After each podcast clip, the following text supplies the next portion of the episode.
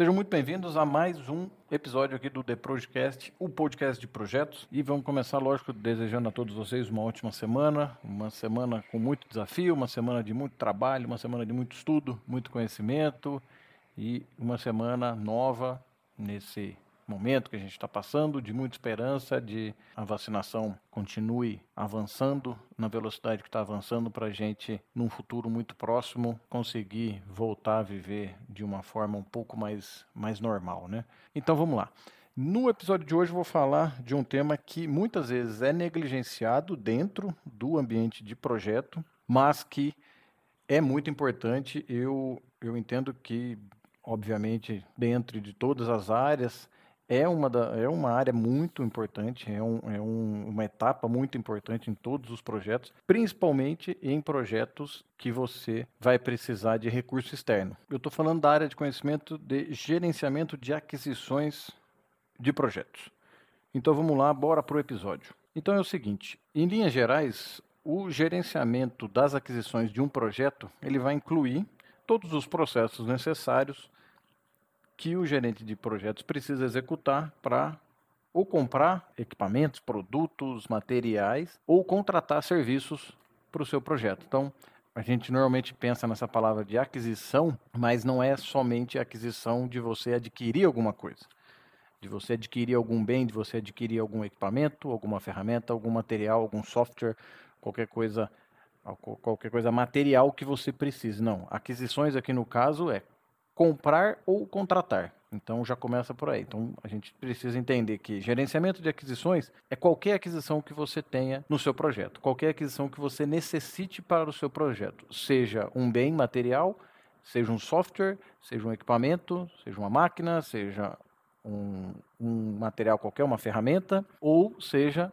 um serviço que você precisa para executar o seu projeto. Por exemplo, vindo para o lado da engenharia, da construção, você vai normalmente vai precisar de equipes de construção civil, uma equipe de, de montagem elétrica, montagem mecânica, montagem de instrumentação, automação, você vai precisar de desenvolvimento de softwares, dependendo do tipo de projeto.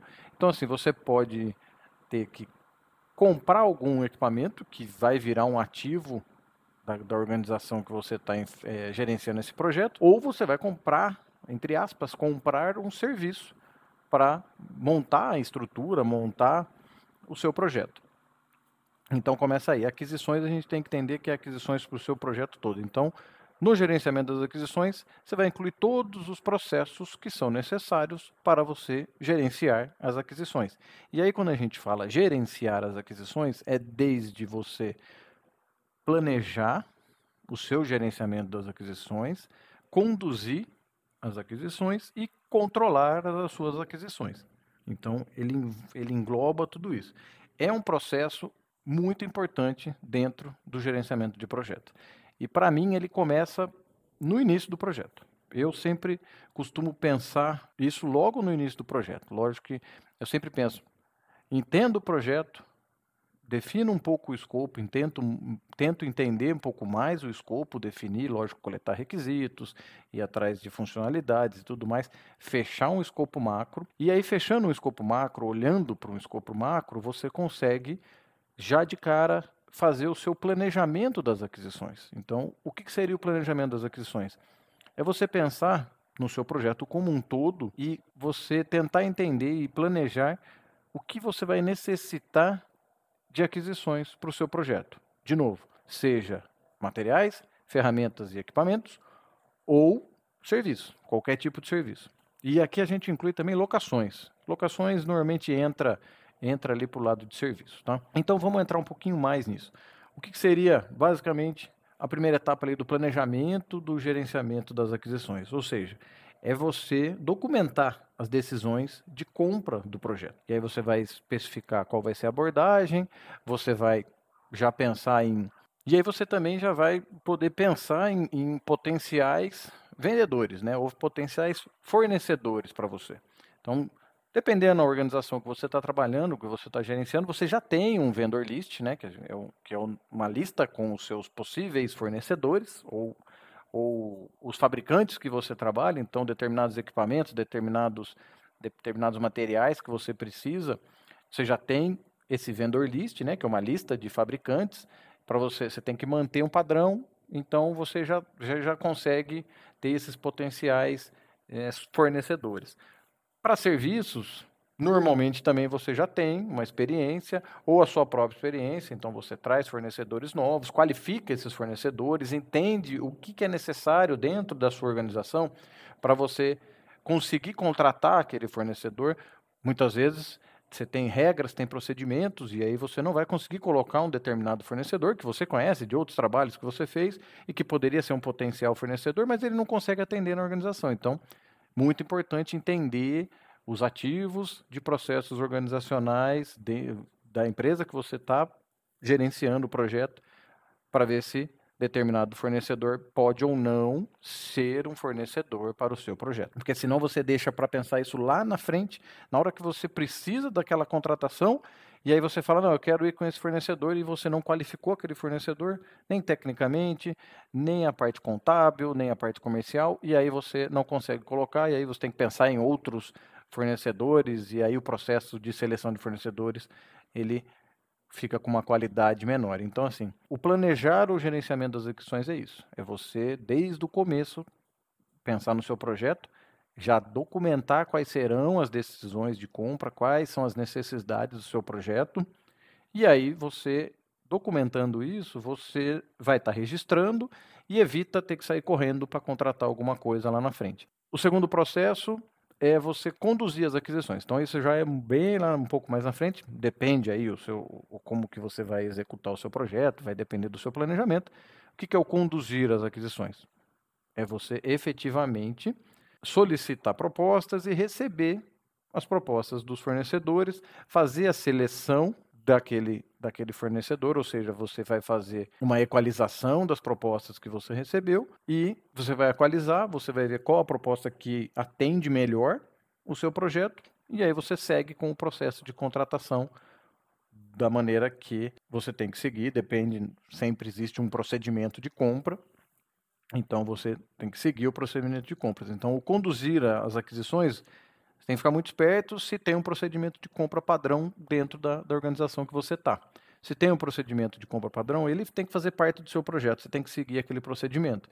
Então você é só entender aquele procedimento, internalizar ele para o seu planejamento e dentro do seu projeto, e aí a cada aquisição que você for fazer, você já sabe o que você tem que fazer. Volta no planejamento, Volta você ter um cronograma bem feito, volta você ter um planejamento bem integrado com as outras áreas. Então, vai conversar com compras, entende o que, que é preciso, vai conversar com controladoria, entende o que, que é preciso, e aí você consegue conduzir melhor as aquisições sem muita dor porque muitas vezes você precisa sair correndo e aí você não sabe o que você precisa fazer para contratar, e aí na hora que você vai contratar, você colocou um dia no seu cronograma e leva 10, ou um contrato jurídico ele, ele vai para um lado da empresa do fornecedor, o fornecedor faz comentários e volta para o seu para o seu setor jurídico, o seu setor jurídico não aceita, e aí você perdeu 20 dias, e aí seu cronograma, dependendo do prazo do seu projeto, 20 dias é muita coisa, 20 dias vai atrasar, vai entrar no caminho crítico. Normalmente, os processos de aquisições, eles fazem parte do caminho crítico de um projeto.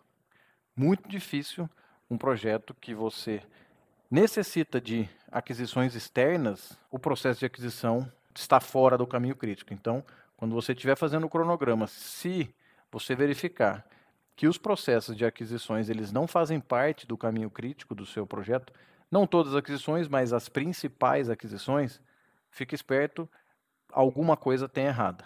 Ou tem uma folga muito grande, e aí você está executando a aquisição muito antes do que você precisa, ou tem alguma coisa errada no seu cronograma, então fica muito esperto nesse ponto. E o terceiro processo, o último processo, é depois de você efetivamente assinar o contrato, ou emitir o pedido de compra, qualquer coisa do tipo.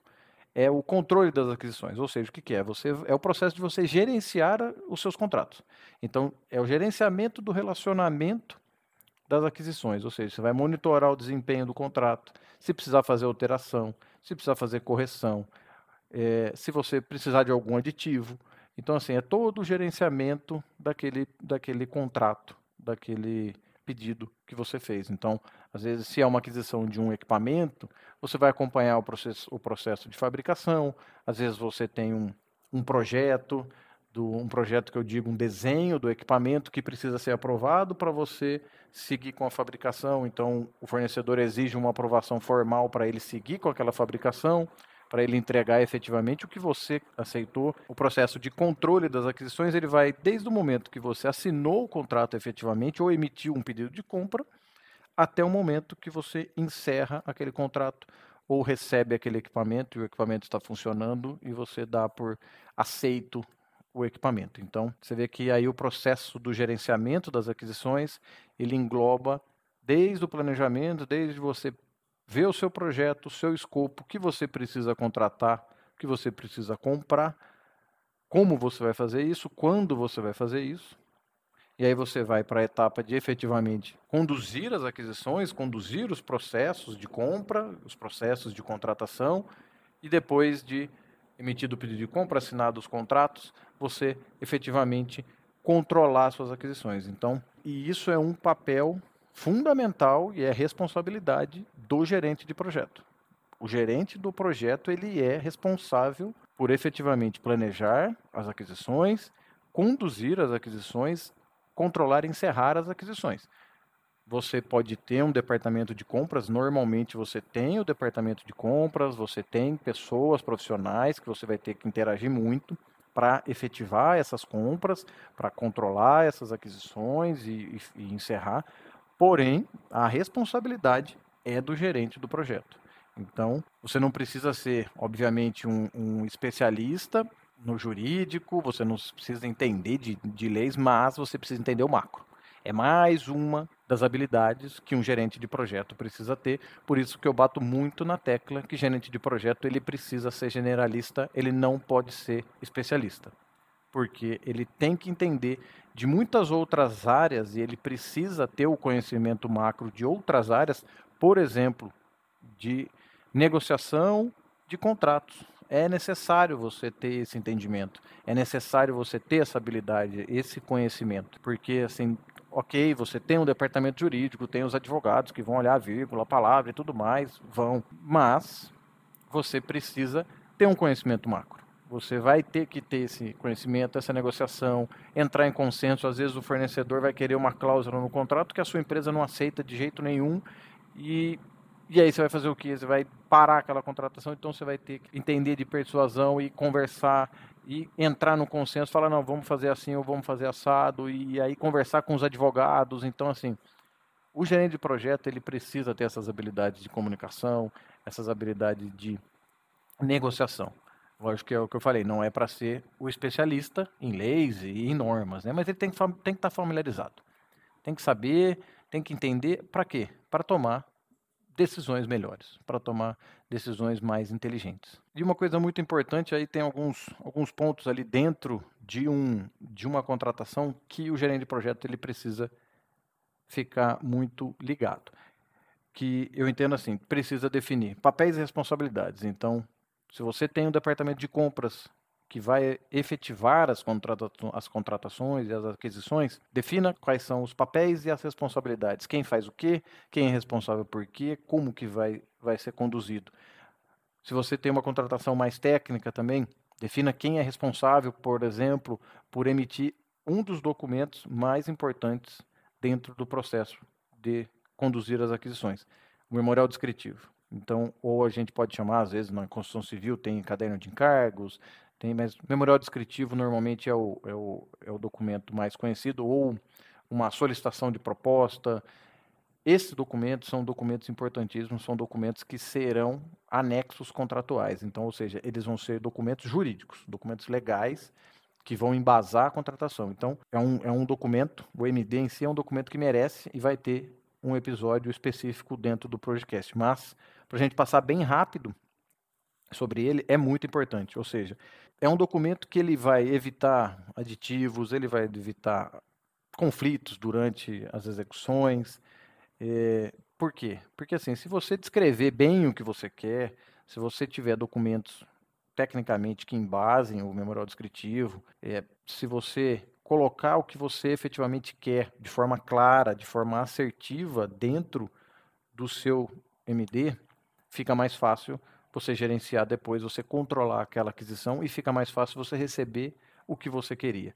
Então, muito importante, definir os papéis e responsabilidades, o memorial descritivo ou a documentação técnica ou a documentação de contratação, né, vamos dizer, aquele pacote de cada contratação, muito robusta, muito bem detalhada, dá trabalho, muito trabalho, mas o trabalho vale a pena. Então, investir nesse momento vai evitar muito problema durante a fase de execução do seu projeto. Então, invista nisso, coloque isso no seu planejamento e tenha uma equipe que vá fazer isso, porque lógico que assim a responsabilidade é do gerente, mas ele não consegue fazer tudo sozinho.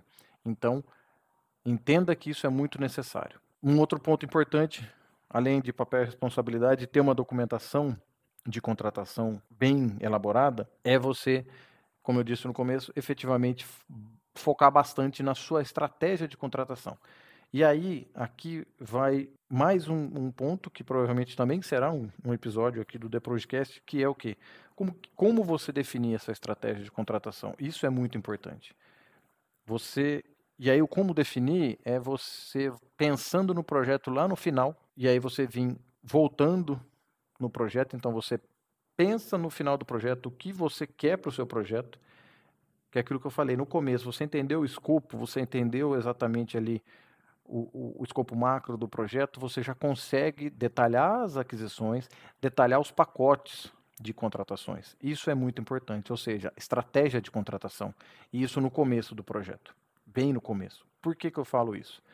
Porque dependendo do seu projeto, por exemplo, se for um projeto de engenharia e construção, você vai contratar uma empresa de engenharia para desenvolver os desenhos do projeto, ou para desenvolver os projetos de engenharia. É que aí no português a gente tem a confusão de, de projeto, que a palavra projeto serve para tanto para desenho quanto para projeto empreendimento. Então, você vai contratar uma empresa para desenvolver engenharia. Se você souber quais são os seus pacotes de contratação lá na frente, ou seja, antes de você contratar engenharia, você consegue fazer o quê? Desenvolver a sua engenharia, desenvolver o design ou o desenho do seu projeto com base nos seus pacotes de contratação.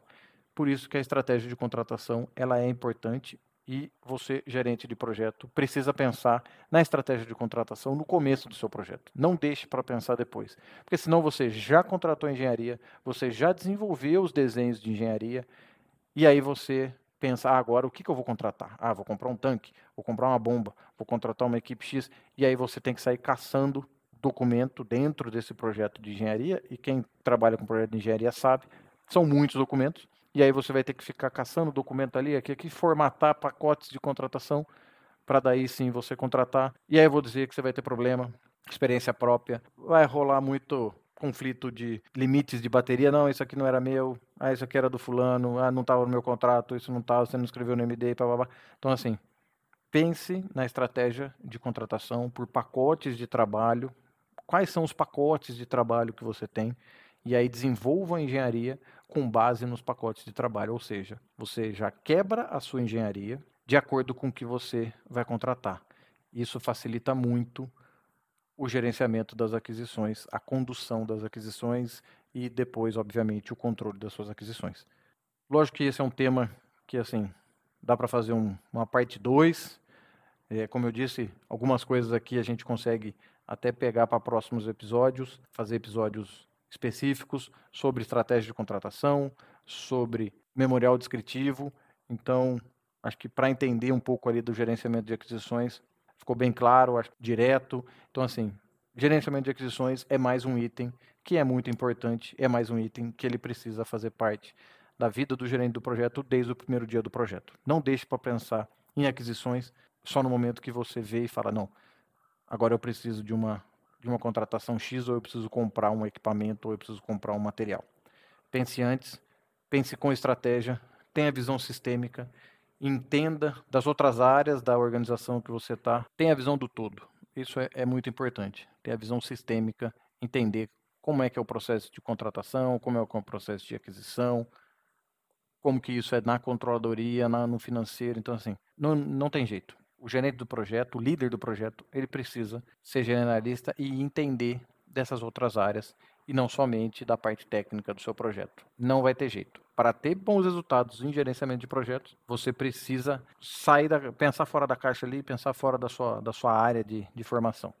É, essa é uma coisa importantíssima para colocar na cabeça. Bom, se fez sentido para você, se vocês curtiram esse episódio, curtam, compartilhem, comentem. Eu vou, eu vou disponibilizar no LinkedIn, vou disponibilizar no Instagram também. Então, comentem, compartilhem com quem vocês acham que tem que receber esse episódio que a divulgação do podcast é muito importante, porque só assim a gente vai fazer chegar esse conhecimento ao maior número de pessoas. Agradeço mais uma vez a audiência de todos vocês. Semana que vem a gente tem mais um The Projecast, o podcast de projetos. Um grande abraço. Thank you.